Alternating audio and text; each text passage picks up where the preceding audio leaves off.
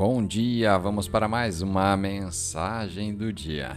E a escritura de hoje está na carta aos Filipenses, no capítulo 1, versículo 6.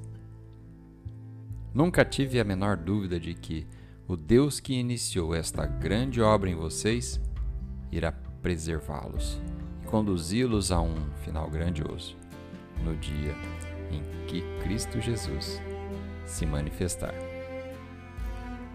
O tema de hoje: um final grandioso.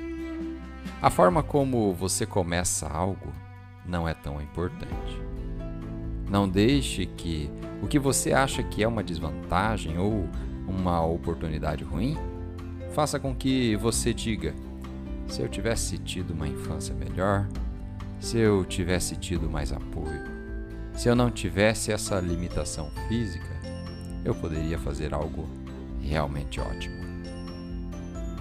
Foi dessa forma que você começou, mas não é assim que você vai terminar. O começo não determina o seu destino.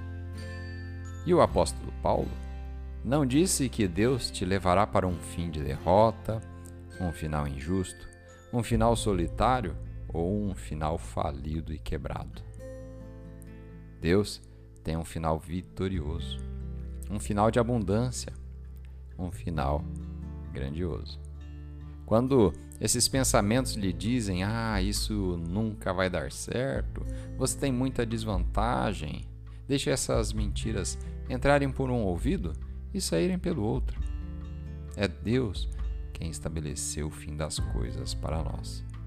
E Ele gosta muito de carregar as pessoas que começam com as probabilidades desfavoráveis para fazer brilhar todo o seu favor e dar-lhes boas oportunidades e desenvolvê-las, fazendo com que realizem coisas extraordinárias.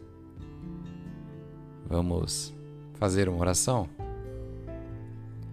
Pai, obrigado porque seus planos para mim são bons Posso não entender tudo o que acontece ao longo do caminho e até pode não ter sido justo, mas não vou viver em preocupação, chateado ou desanimado, porque eu sei que você está me levando a um final grandioso.